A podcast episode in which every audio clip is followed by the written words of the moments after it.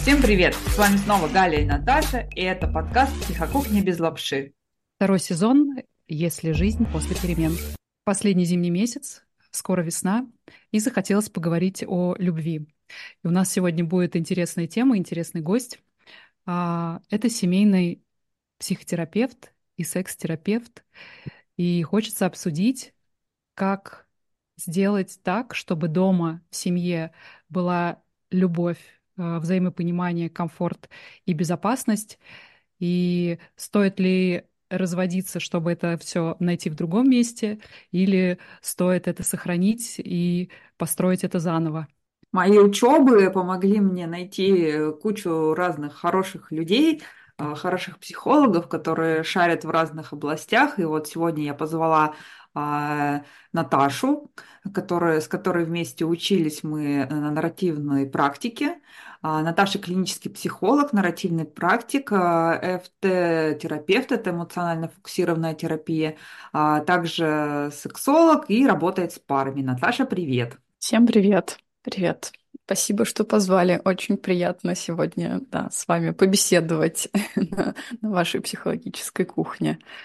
Да, я вообще, когда ну, думала, что нам нужна какая-то такая тема про любовь, тут же у нас ну, как Наташа сказала, э, весна, у нас тут 14 э, февраля на носу, вот это вот все. И очень долго не могла понять, как вообще тему про вот это вот все сформулировать. И пришла такая идея про то, что сформулировать, а, как, зачем чинить отношения, а, и причем здесь парная терапия. И вот вопрос сразу такой в лоб. А надо вообще их чинить? Так, э, я уже могу отвечать правильно на вопрос, да. нужно ли чинить отношения и что, что чинить. А, я подумала о том, что мне вообще не очень нравится формулировка «чинить отношения», потому что чинить как будто бы подразумевает, что что-то было поломано, а, какая-то серьезная поломка произошла. А, вот мне, мне нравится формулировка скорее что так или иначе мы в отношениях, а, в романтических отношениях и в неромантических отношениях сталкиваемся с какими-то проблемами, конфликтами, кризисными ситуациями.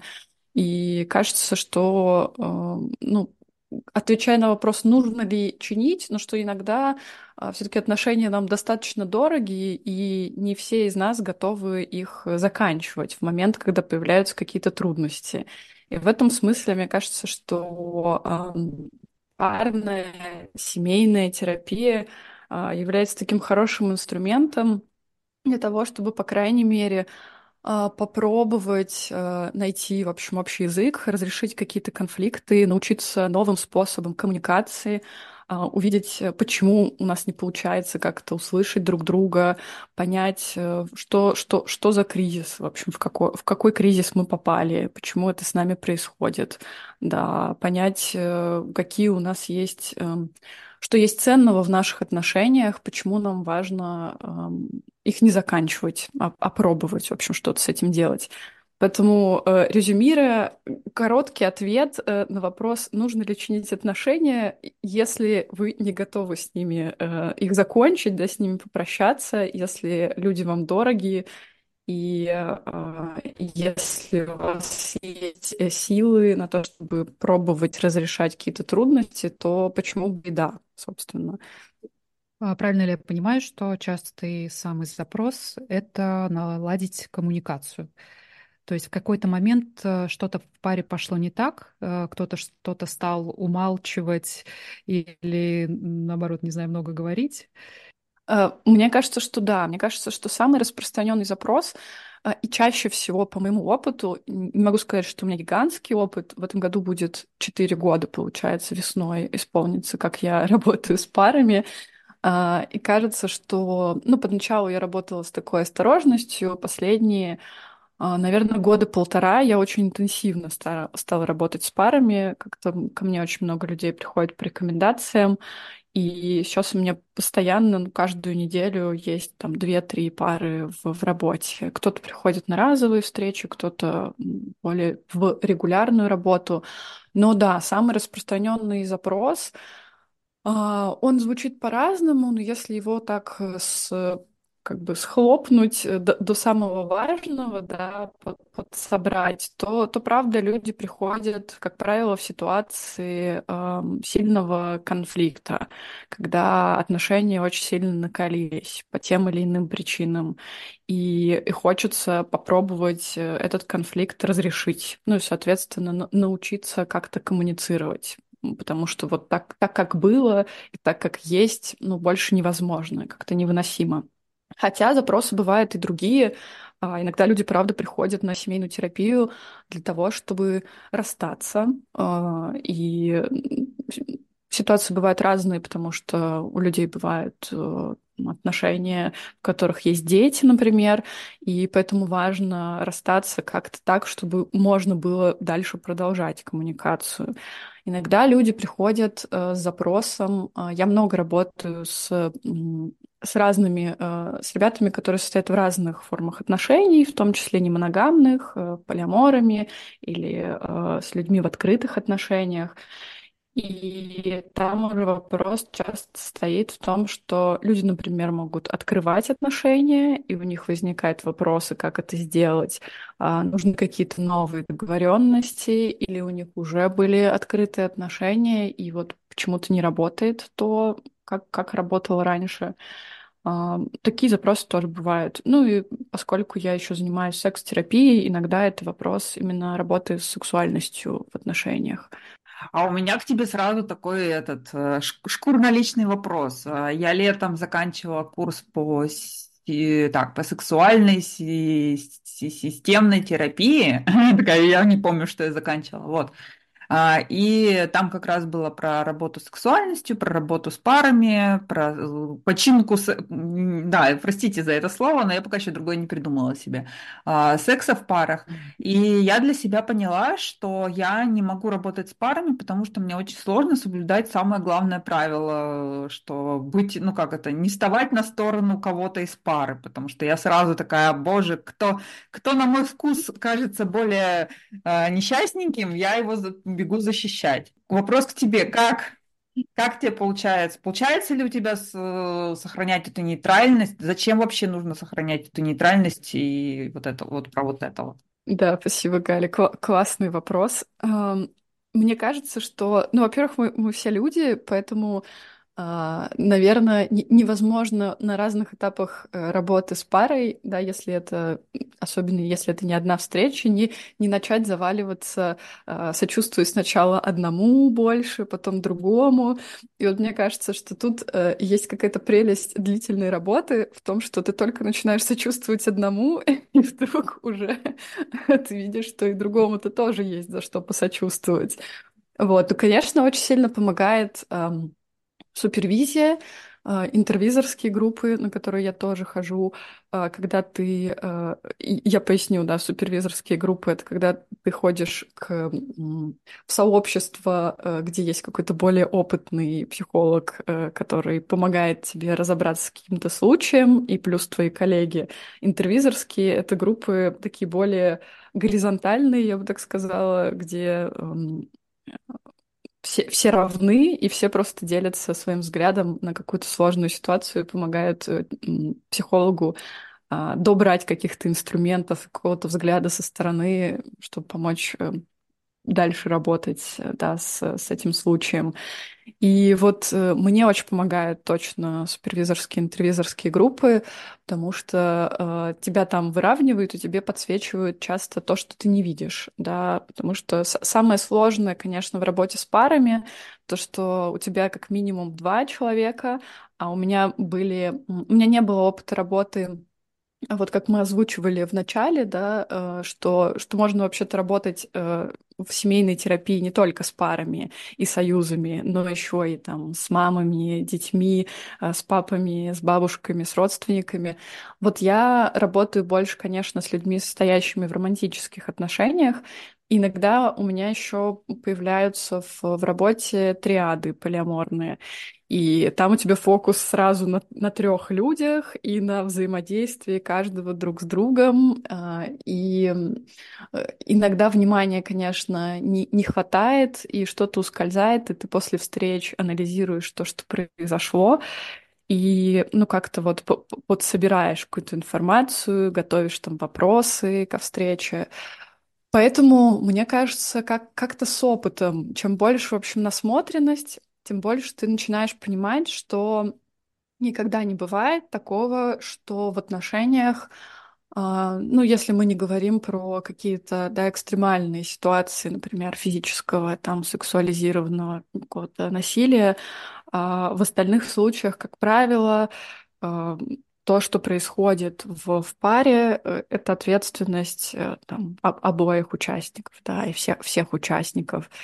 И да, чем, чем больше через э, там, твой кабинет проходит пар, тем больше ты привыкаешь к тому, что, ну нет, никогда не будет все, все супер однозначно, и, и нужно, нужно учитывать, в общем, то, что остается тут за кадром, когда кто-то кто на кого-то жалуется, кто-то кого-то обвиняет. Ну, короче, я зря испугалась, да? Это норма, да? Я прям представила себе, приходит триада, и там двое, не знаю, объединяются против третьего. И как, как, как вообще, я, я бы просто вообще его там бедного защищала. Ну да, да, мне кажется, что еще, еще иногда помогает э, эм, под, подсвечивание все равно же в терапии э, может, наверное, поговорим про это дальше, происходит подсвечивание э, терапевтом э, тех циклов и каких-то паттернов поведенческих, которые случаются в отношениях, и когда ты чуть-чуть отстраняешься и людям возвращаешь, смотрите, кажется, сейчас происходит вот это, и когда ты подсвечиваешь э, людям, что в терапии, ну, кажется, вот в вашем взаимодействии происходит сейчас вот это, обра... замечаете ли вы, да, то, что происходит, смотрите, там, я заметила вот такую динамику, а, ты возвращаешь это людям, и, ну, как бы сам выходишь в такую немножко метапозицию, в позицию наблюдателя. Конечно, приходится себе напоминать каждый раз о том, что я здесь э, для того, чтобы подсвечивать что-то людям, я здесь для того, чтобы э, помогать им там, разбираться в своих отношениях, помогать э, увидеть вообще, что, что они делают. Вот. Кажется, что это в общем, какой-то навык тренируемый. Вот, mm-hmm. Кажется, что, что, что, э, в общем, Галя, я, я уверена, что, что, что все получится. Что когда-нибудь я рискну и с парами встретиться. Да. Ну, а можно я тут э, вставлю свои наблюдения? Мне кажется, что у меня просто очень много всего накопилось э, эмоционального по поводу работы с парами. И я тут хотела запостить в канал такую шутку в свой, э, но потом подумала, что вдруг люди как-то обидятся, подумают, что это про них. Я поняла, что работа с парами шутка была следующая, что а, иногда возникает ощущение, что, что терапевт, у которого все, все хорошо и ровно в отношениях, идет консультировать пары, потому что он добирает какого-то драйва, в общем, связанного с отношениями и снаружи.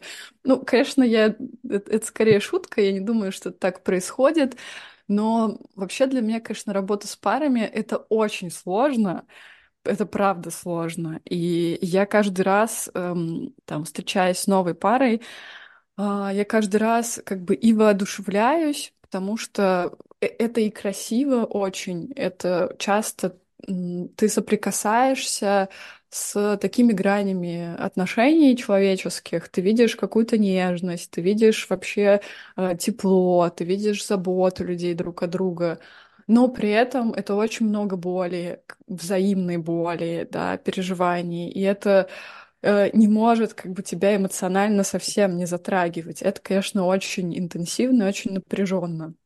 Но как-то за, за 4 года у меня пока не возникла мысль бросить эту затею. Но с каждым годом я просто понимаю, я стала понимать, почему это стоит дороже, чем индивидуальная работа. Мне потребовалось три года, чтобы осознать, что это работа, которая, очевидно, гораздо более энергоемкая. Да, но, но при этом и, э, конечно, очень вдохновляюще, когда что-то получается, и когда получается помочь людям наладить отношения и как-то помочь услышать друг друга. Это очень вдохновляет.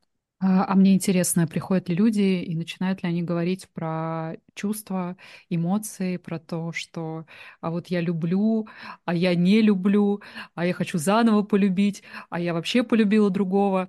А, именно с такими словами, и если говорить про подход, в котором ты работаешь а, с парами, то именно как э, в самом а, вот терапевтическом процессе происходит вот этот обмен эмоциями, когда mm-hmm. люди открываются в присутствии третьего человека и начинают говорить о своих чувствах очень откровенно в присутствии э, третьего лица. Мне кажется, что эм, кажется, что это происходит постепенно, э, потому что вот интересный момент, э, очень здорово, что ты про это сказала, Наташ, про, про там, обмен эмоций, эмоциями, про разговор про эмоции. Э, в эмоционально фокусированном подходе собственно, потому эмоционально сфокусированы, что мы очень, очень много говорим про эмоции. А, это подход, который а, основывается, это такая смесь, э, получается, гуманистического подхода, э, системного семейного и эм, теории привязанности, да, и получается, что задача, одна из задач подхода э, научить научить людей говорить э, о своих эмоциях немножко по-другому. Э, есть идея в ЭФТ, что у нас есть э, эмоции первичные и вторичные. И вот э, первичные эмоции — это эмоции, связанные с привязанностью в отношениях и с потребностями привязанности. То есть это э, чувство безопасности, небезопасности, это вот ощущение, что меня любят, не любят, а, да, это а, там, тревога по поводу того, принимают меня, не принимают.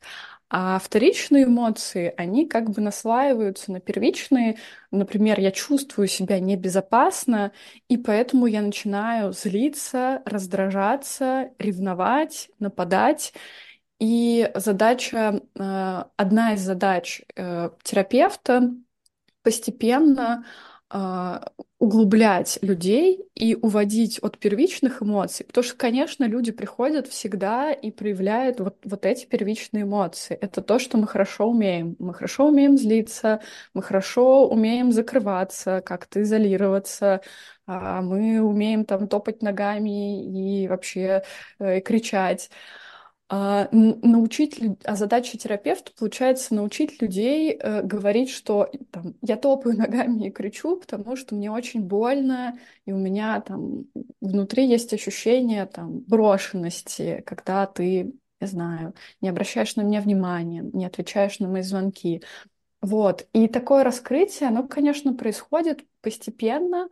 А, для начала первая задача терапевта и там, первого этапа терапии точно установить какой-то доверительный контакт, а, дать понять людям, что ты не на чьей стороне, ты на стороне отношений, ты заинтересован в том, чтобы а, отношения наладились.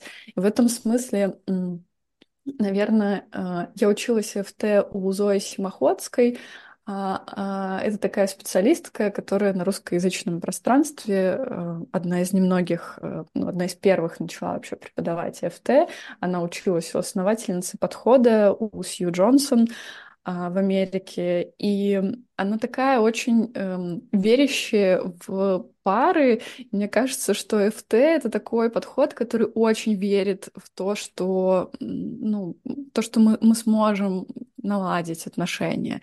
Конечно, мы учитываем тот факт, что иногда не получается, ну, в общем, задача на первом таком этапе терапии создать такое пространство, чтобы люди почувствовали и поняли, что, что их слышат, что им верят, что они могут говорить, что здесь э, на них, э, да, там терапевт никак не, не обозлится и не начнет их обвинять. И кажется, что когда это удается, человек немножко расслабляется, и с помощью терапевта, терапевт э, слушает, что, что человек да, транслирует, помогает как-то переформулировать, э, вычленить эмоции, уточняет. Это называется эмпатическое отражение, когда мы человеку повторяем его слова, действительно ли вы, я услышала, что, кажется, вас эта ситуация очень сильно ранит. И такое вот эмпатическое отражение потихонечку человека так помогает человеку оттаять, что ли, для того, чтобы эм, смочь, да, как-то раскрыться и поделиться вот, вот этим очень-очень уязвимым. Потому что э, Конечно, мне кажется, вся суть на самом деле эмоционально фокусированного подхода э, помочь людям увидеть уязвимость друг друга и посочувствовать этой уязвимости друг друга, увидеть за, там, за нападением, за там, отстранением, за холодностью э, вот, э вот эту вот уязвимость, да, что человек пытается что- что-то как-то защитить, что-то очень такое нежное и очень такое трепетное внутри себя. И когда это удается, да, люди правда оттаивают немножечко, и отношения могут стать другими да, более доверительными, более теплыми, и, соответственно, конфликты спадают, когда де- деэскалация происходит. Классные слова. Я немного знакома с теорией привязанности, и там такая важная вещь как раз э, в отношении с другими людьми а, не защищаться в тот момент, э, когда ты находишь в каком-то уязвленном положении. И это настолько важно, как раз понимать и открываться тому, что действительно другой человек может тебе сделать больно. И ты на это идешь намеренно, и это вообще совершенно нормально. Потому что мы же не можем отвечать за там, свободу выбора другого человека. Он тоже может быть э, как бы имеет право совершать какие-то ошибки. Главное это заметить, э, там, сказать про себя и при этом действительно не защищаться, потому что очень часто, да, хочется а, выпустить иголки и сказать, что да идите вы вообще там, не знаю, куда-то лесом, я буду сидеть в своей чаще, скорлупе, чешуе или еще вот в чем-то таком. После того, как мы э, открылись э, вот этим чувством, э, наверное, как я предполагаю, это, наверное, э, лучше делать в начале, перед тем, как дальше что-то менять. И у меня возникает вопрос, а как, к примеру, обсуждаются а, построение роли а, в отношениях в плане а, каких-то бытовых вещей, как обсуждается, а кто там что будет делать, там, а где какие выстраивать границы. Как, как это обсуждается? Мне кажется, что это скорее такая, конечно, техническая часть в, в, э, в терапии да, пар, если, если мы говорим про какие-то вещи, про то, что условно нам, нам важно решить, э, кто, кто моет полы или кто, кто моет посуду, а, то, конечно, ФТ предлагает все равно а, уводить людей в разговор о том, почему это важно. Потому что когда просто, просто хочу, чтобы мою посуду, ну, э, э, это, как, как правило, уровень, на котором не всегда людям удается договориться. Вот. А когда... И, и это, конечно, разговор, когда уже скорее после того, как произошло вот, вот это раскрытие, да, и какая-то сонастройка вообще друг на друга, и там немножко в, в ситуации эскалации, да, первый этап работы, как правило, пара приходит в таком, ну вот как раз-таки в состоянии такого ежа, вот. И в состоянии ежа э, очень сложно э, начать договариваться. Когда вот это вот э, состояние, оно чуть-чуть человек по, по, ну, подспустил, в общем, свои иголки, чуть-чуть вылез из скорлупы, э, уже можно договариваться. И это, конечно, с одной стороны такой этап скорее консультирования, да, потому что мы договариваемся, ведем разговоры о каких-то технических таких моментах. Но с другой стороны, мы учимся вести этот разговор из позиции там я хочу, чтобы мы, ты мыл посуду, потому что для меня это проявление, не знаю, уважения ко мне, да, заботы обо мне. Потому что когда я вижу там грязную тарелку, э, я злюсь, но я злюсь, потому что я это воспринимаю как ну, пренебрежение к, там, к ко мне лично. Вот это, это вот воспринимается мной как, как неуважительное отношение, как безразличие. И ну, кажется, что часто разговор на таком уровне, он немножко ну, помогает лучше друг друга понять. Да, не просто хочу мой и все, а хочу, потому что это вот для меня проявление, не знаю, заботы и не безразличия. Да, вот, вот, вот так, мне кажется, обычно да, ведется работа с какими-то такими техническими вещами и с границами в том числе. Да, почему мне важно, чтобы а, там меня вот не знаю, после работы не трогали, что со мной происходит, как, как, как мы можем договориться таким образом, чтобы нам обоим было комфортно, да, чтобы границы были не железобетонные с обеих сторон, а там проницаемые и какие-то гибкие да, чтобы всегда существовало место для договоренности, передоговоренности.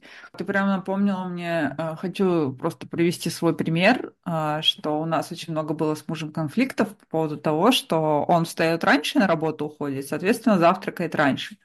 И обычно там оставлял кружки, там крошки, вот это все. И я просто долгое время злилась и говорила, да, убирай за собой, вот это вот. Ну, короче, это был такой прям повод для конфликтов мы не ходили в семейную терапию, потому что когда это происходило, мы еще даже не это не, близко не думали о таких вещах, вот. Но я начитала всяких книжек и попробовала, ну, села, подумала, а что меня вообще бесит? Ну, ну кружки, ну крошки, ну и что? И вот тогда, когда я в этом всем покопалась, вот как раз я откопала вот это, что я прихожу завтракать, и мне перед тем, как позавтракать в нормальном чистом месте, нужно сперва убраться. То есть это такое какое-то ощущение, что обо мне не позаботились, что на меня наплевали, что типа во мне видят функцию, типа, а пофиг, ты уберешь все равно, что-то такое. И когда мы об этом поговорили, я именно в таких фразах сказала, что он ну, просто там реакция была такая, что, блин, я вообще об этом не думал, я просто вот так, ну, как-то такая была привычка, и все, и об этом не думал. И вот это вот помогло, ну, как бы сразу и распределить, и он сразу стал это делать, потому что, ну, он, ну, как бы не, не хотел мне показывать, что я тебя там, тут эту женщину функцию держу, и нафиг ты мне не нужна, вот. И вообще это такой большой, большой всем просто такой совет э, жизненный. Посмотрите, а почему и что вы хотите от своего партнера. То есть наверняка можно все проговорить, обо всем договориться. Спасибо, Галя, очень крутой пример. Ну, правда кажется, что вот эм, большинство, ну, не знаю, как большинство подходов, но, но ФТ точно апеллирует к идее, что когда мы э, чуть-чуть больше понимаем про то, что происходит с нашим партнером, э, и когда мы слышим о его переживаниях, э, не с позиции претензий, да, а с позиции того, что, что, что что-то задевает, что что-то неприятно, что-то приносит дискомфорт. У нас больше шансов как-то смягчиться и про посочувствовать и из этой идеи сделать, попробовать по-другому, пойти ему навстречу.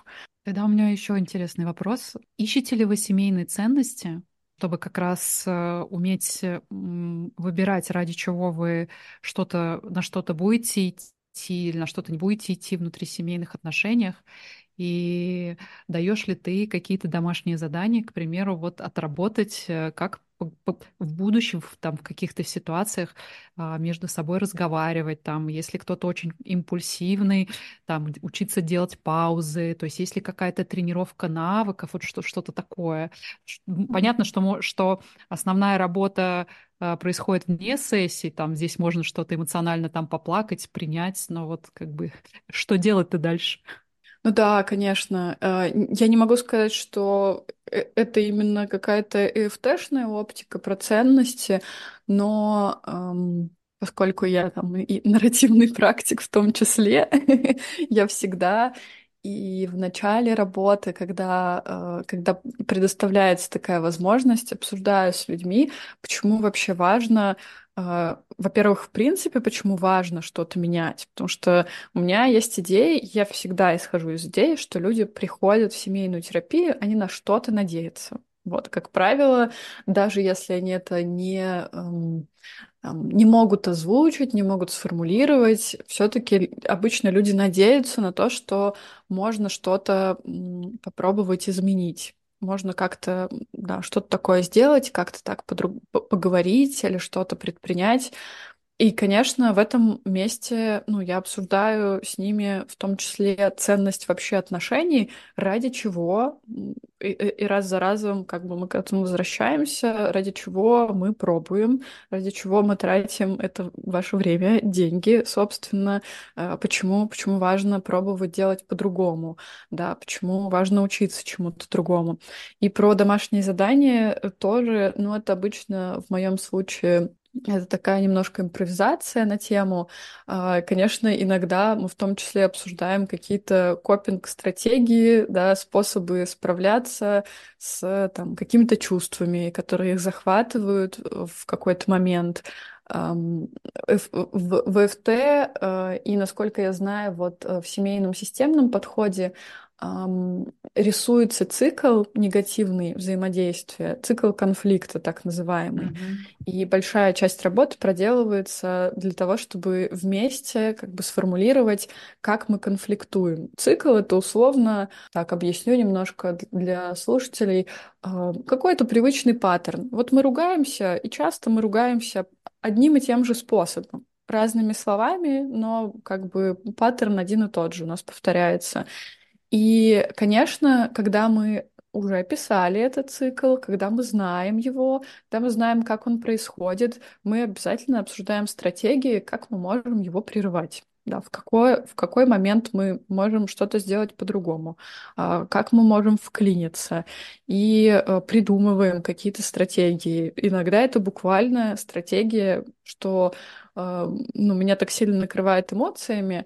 Э, и вот в этот момент мы обсуждаем, что тут было бы круто сделать какую-то паузу, прям договориться вместе, вы друг другу говорите, что это момент, который лучше нам обоим пойти умыться холодной водичкой, подышать, э, там, прогуляться вокруг дома и потом, может быть, уже вернуться к обсуждению. А, и да, когда предоставляет люди такую возможность, конечно, это, это для них становится домашним заданием, которое они могут практиковать самостоятельно и а, там, потом делать выводы о том, что из этого работает, вот какой способ остановиться да, мне подходит, какой способ не очень. Слушай, а вообще тогда такой вопрос. Ну вот, допустим, пара такая, э, не знаю, решили пойти в терапию. Что им нужно знать э, перед первой встречей, э, как подготовиться, что-то вообще, что вообще делать? Что нужно знать? Нужно знать, э, наверное, я обычно предлагаю людям подумать про очень банальную штуку. Чего им хочется вообще вот семейной терапии? Потому что часто на самом деле партнеры приходят с разными запросами. Ну, такое бывает, что люди пришли, один хочет расстаться, и один пришел говорить о том, чтобы расстаться, другой хочет наладить отношения.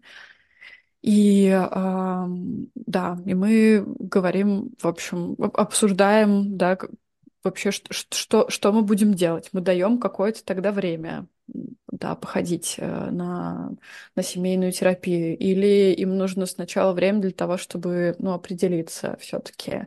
Там дает тот человек, который хочет э, закончить отношения, шанс э, семейной терапии или не дает.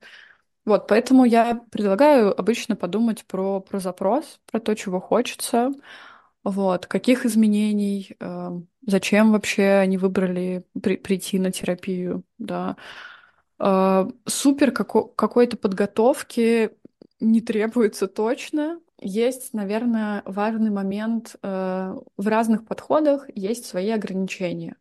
Вот в ЭФТ есть такое ограничение, что ЭФТ не работает с парами, которых э, один из партнеров находится в, в текущей измене, ну, в ситуации измены, и а другой об этом не знает. Или другой об этом знает, но и это является проблемой, но как бы измена не, не прекращаются, да, эти отношения. И вот в этом случае там терапевт может сказать, что к сожалению, это ограничение, потому что мы работаем над укреплением этих отношений, и если проблемой является наличие других отношений, то вы можете ходить на терапию только если вы ну, закончите другие отношения. Иначе, ну, как будто бы никакого укрепления близости, доверия не произойдет. Вот такое есть ограничение. И... Ой, слушай, можно я тебе тут сразу вопросик задам? А если, а бывает такое, что, допустим, ну, они пришли вместе, поговорили, уходят, и там один партнер задержался и говорит, знаете, вообще я пришел тут, типа, чтобы, ну, просто чтобы мы не ругались, а на самом деле у меня там другая семья, я собираюсь уходить, а то, тут как-то так. Что тогда терапевт вообще, ну, может вообще делать? Потому что, насколько я помню, это же а, секретов быть не должно таких. Да, секретов быть не должно. И сейчас перед тем, как ответить на твой вопрос, я вспомнила важный момент, что а, в ФТ еще практикуются а, встречи по отдельности с партнерами. По-разному, на самом деле, разные специалисты на это смотрят. А, Кто-то говорит о том, что обязательно нужны интервью с каждым из партнеров по, по отдельности, а, хотя бы разовые какие-то встречи, просто чтобы узнать э, ну, какую-то особенность какого-то бэкграунда отношенческого, детского, что, ну, понять, что может влиять на каждого человека в рамках да, отношений, составить какую-то картину. Вот, некоторые специалисты это делают, некоторые не делают.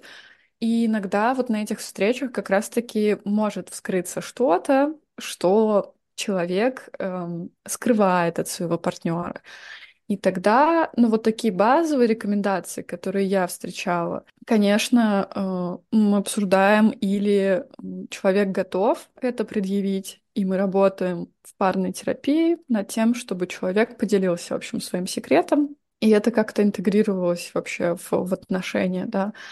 Ну, терапевт как-то ищет деликатный способ отказаться от этой пары так, чтобы не дать понять э, второму партнеру, что, что тут что-то что то не то происходит. А, потому что, ну, конечно, терапевт не является тем, кто должен хранить какие-то секреты, работая с парой. Это создает ситуацию, к сожалению, неравенства да, для, для партнеров. И вот, вот, вот этого момента нужно избегать.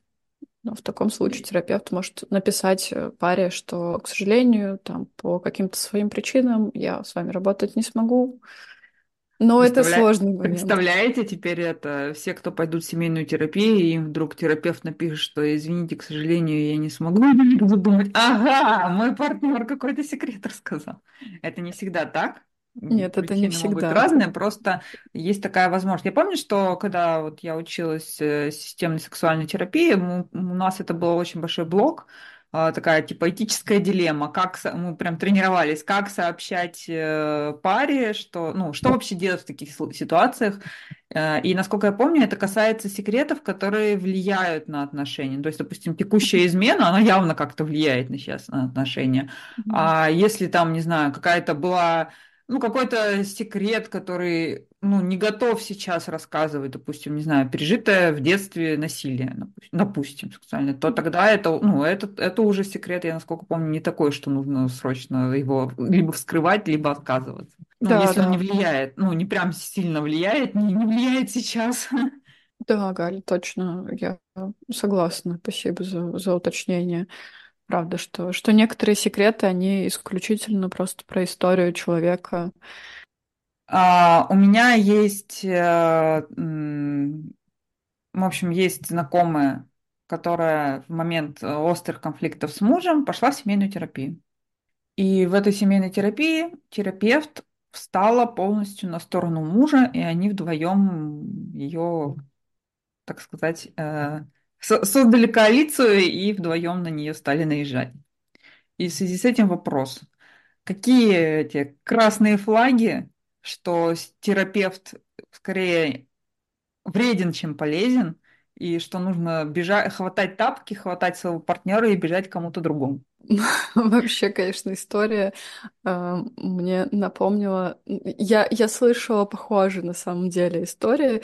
Э, меня в этом во всем э, ну, я искренне сочувствую людям, которые ста- сталкиваются с, да, с не очень правильным и этичным поведением специалистов, но я, меня почему-то очень веселит э, часть про то, что на самом деле, если терапевт не, ну, не понравился, сделал какую-то фигню э, по отношению к паре, это может работать на укрепление отношений, потому что люди создают свою коалицию и объединяются против дурацкого терапевта.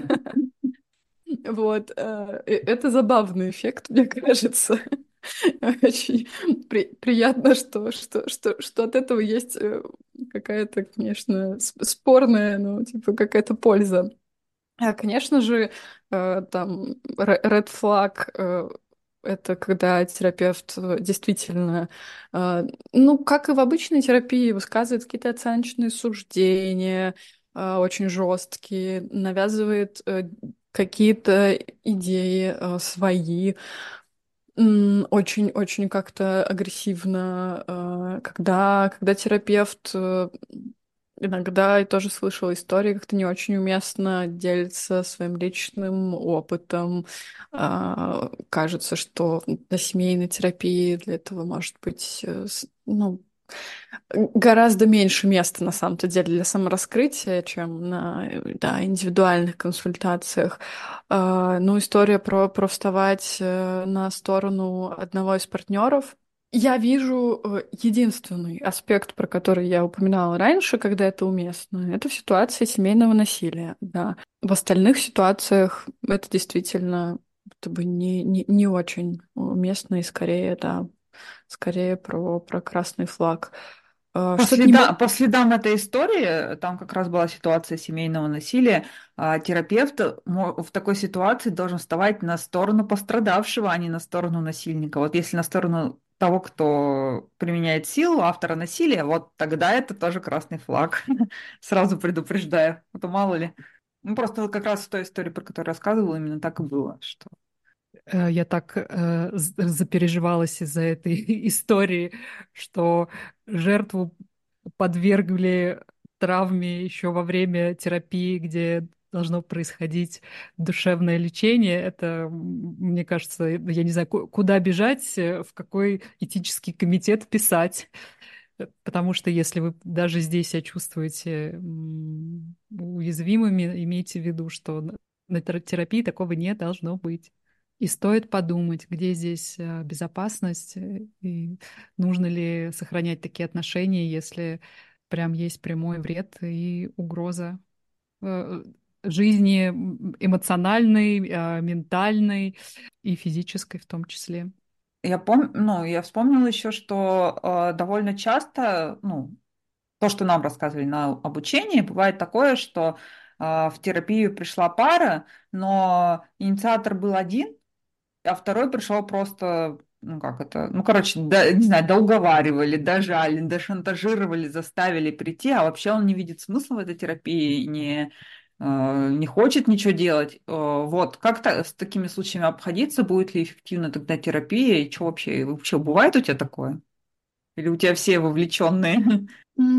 А, не то чтобы э, прям вот такой ситуации, когда человека вынудили там, практически да, манипуляциями, каким-то принуждением такого не было. Но у меня есть внутренняя статистика, которая говорит о том, что, во-первых, инициатором поход, похода на терапию чаще являются женщины. вот. а, очевидно, не всегда, не в 100% случаев. А во-вторых, э, ну и мужчины просто могут э, быть заинтересованы, но как будто бы у них больше может быть предубеждений и а, меньше какой-то веры в это, надежды, больше какого-то скепсиса. Вот, эм, но ситуациями, когда прям э, человека притащили и, и вынудили прийти на терапию, я лично не сталкивалась. Ну, конечно, я допускаю, что такое может произойти. А нет, я сталкивалась, но как бы узнавала об этом позже. Такое тоже бывает, что ты не знаешь об этом. Ну, в общем, э, оно как-то скрывается в какой-то момент. Иногда бывает такое, что человек э, на первой встрече может вовлечься. Ну, то есть, если уж люди пришли, то мы все равно обсуждаем, почему они здесь оказались, и насколько это возможно, а, там, будем обсуждать э, какие-то, не знаю, ожидания, желания и, ну, и потребности человека, которого условно притащили, да, тоже будут прояснены и озвучены. А, и, конечно, там в конце такой встречи точно от меня прозвучит э, там, идея не, не совершать никакие акты насильственные. И там, если человек подумает после случившейся встречи и передумает, и все-таки согласится да, по доброй воле, тогда имеет смысл продолжать. Конечно, никакой работы а, происходить не будет, потому что, ну да, потому что человек не заинтересован, он будет вести себя формально, он не, не будет готов как-то раскрываться, и ничего хорошего из этого не выйдет. У меня все. Есть вопрос, а рекомендуешь ли ты своим клиентам пойти в личную терапию? Потому что, как я правильно поняла, если э, такой формат твоего подхода разрешает э, терапевтировать сначала, ну, помимо общей работы, еще по одному интервьюировать э, клиентов, которые пришли в терапию, а можешь ли ты, то есть это нормально ли это или нет? Могу ли я, вопрос, Наташ, в том, могу ли я порекомендовать просто личную терапию или взять человека из пары в личную терапию? Да, и то, и другое. Я избегаю таких ситуаций точно. Это я абсолютно точно не, не возьму никого из пары в личную терапию, э, ну потому что тогда не будет никакой э, непредвзятости. Я пытаюсь вспомнить слово mm-hmm. нейтральности, да, моей. Конечно, когда человек ходит ко мне в личную терапию, э, я больше вовлекаюсь в его проблемы. Но э, я и поэтому я всегда людей, да, если я вижу необходимость личной терапии, я могу кого-то рекомендовать из коллег, просто про это сказать, посоветовать. Часто, конечно, в семейную терапию люди приходят уже с опытом, или те, кто mm. уже ходит на личную терапию, как минимум один из партнеров, как правило, имеет такой опыт или прямо сейчас находится. И э, да, и какие-то проблемы там не решаются на индивидуальном уровне, поэтому они идут за для их разрешения вот на, на семейную терапию. Ходят и, и людей, которые ходят ко мне uh, уже в какую-то длительную работу и потом, значит, хотят пойти в семейную терапию, я тоже не возьму. Да, бывали исключения, когда не знаю, поскольку я долго работаю, у нас были какие-то разовые, например, консультации с человеком давно-давно, а потом, значит, э, возникла потребность семейной, семейной терапии, и тогда как бы я понимаю, что я про этого человека ничего не знаю, я как бы не, не человек, который заинтересован как-то. Не да. помню его. Не помню ничего про него, в конце концов. У нас нет никакого, там, да, э, никаких длительных терапевтических отношений. Я могла на это согласиться. Но как бы в текущем и, да, имея какой-то опыт длительной работы, нет. Поэтому, конечно, будет полезнее э, какой-то человек со стороны. Я, кстати, еще, насколько я знаю, что можно пойти, э, допустим, если вы пришли парой к семейному терапевту, а потом по какой-то причине, ну, не знаю, пара распалась или решили прекратить терапию, но кто-то один из вас, э, не знаю, кому-то понравился из пары терапевтов, второму нет, то можно прийти к этому терапевту в индивидуальную терапию, но тогда если вы через какое-то время опять парой захотите к нему прийти, то уже все, путь закрыт. Уже, mm-hmm. уже, уже не получится. Согласна. Так тоже работает. И кажется, что такой опыт у меня тоже был. Из разряда, когда у меня там была одна встреча с парой, и на этом все закончилось, и потом люди приходили, человек приходил в индивидуальную работу. И да, конечно, продолжение парной терапии не подразумевается никакое в этом случае. Но мне понравилось сегодня то, что, может, вы, что мы выяснили, а, что в любой момент а, можно вернуться а, к безопасности и любви в семье. Не стоит отчаиваться, если что-то идет не так. Изменились обстоятельства, э, вы поняли, что прежней жизни не будет, э, но будет какая-то новая жизнь, и с этой точки как-то по-новому можно посмотреть на себя, на своего партнера, э, и даже в каких-то непростых ситуациях э, заново полюбить, заново довериться. Да, я поддерживаю такой вывод. Согласна, что шанс, шанс э, изменить отношения, да, пережить какой-то болезненный опыт и справиться с ним и сохранить э, до- доверительные, близкие, теплые отношения, он всегда существует. Если бы... ну, э- э- это не гарантия, да, там, семейная терапия ни- никогда не сможет. э, И еще один red flag, мне кажется, это когда человек гарантирует вам, что он может наладить ваши отношения так, чтобы вы там не, точно не развелись, там, то- точно что-то сделали. А, Такого быть не может, но шанс на то, чтобы что-то изменить, он всегда существует. И семейная терапия, мне кажется, э, это хороший способ, да, попробовать. И я думаю, что очень хорошая новость во всем этом, что несмотря на тот э, пример, который я приводила, э, есть очень много хороших специалистов, которые вам эту безопасность дадут, которые заинтересованы в том, чтобы быть для вас, не знаю, инструментом, с помощью, безопасным, уютным местом, э, где вы можете наладить свои отношения, разобраться в них и в себе.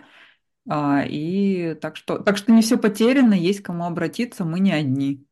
А, Ура! Спасибо, Наташе, да, за потрясающий разговор. Мне кажется, мы сегодня столько полезного вообще узнали, ценного. Мне теперь захотелось побольше узнать про эту терапию эмоционально фокусированную, как открываться, эмоции, особенно вот все эти разные слои, как люди сначала друг друга любили, потом почему-то друг друга стали ненавидеть, где что пошло не так, почему лед стал тонким. Да, хотела сказать спасибо э, за классные вопросы и вообще за, за такую теплую атмосферу. Очень-очень мне понравился тоже наш сегодняшний разговор. Спасибо, что позвали. Всегда напомнить э, всем нашим любимым слушателям, что у каждого, каждый из нас есть э, частная практика, и в описании к этому выпуску будут ссылки на, на, на нас, Наташей, как всегда, и на Наташу, которая к нам сегодня пришла, тоже будут ссылки, и если вы захотите поработать с кем-то из нас, то мы открыты. Так что, если вы любите, не бойтесь действовать. Всем пока. Всем пока. Пока!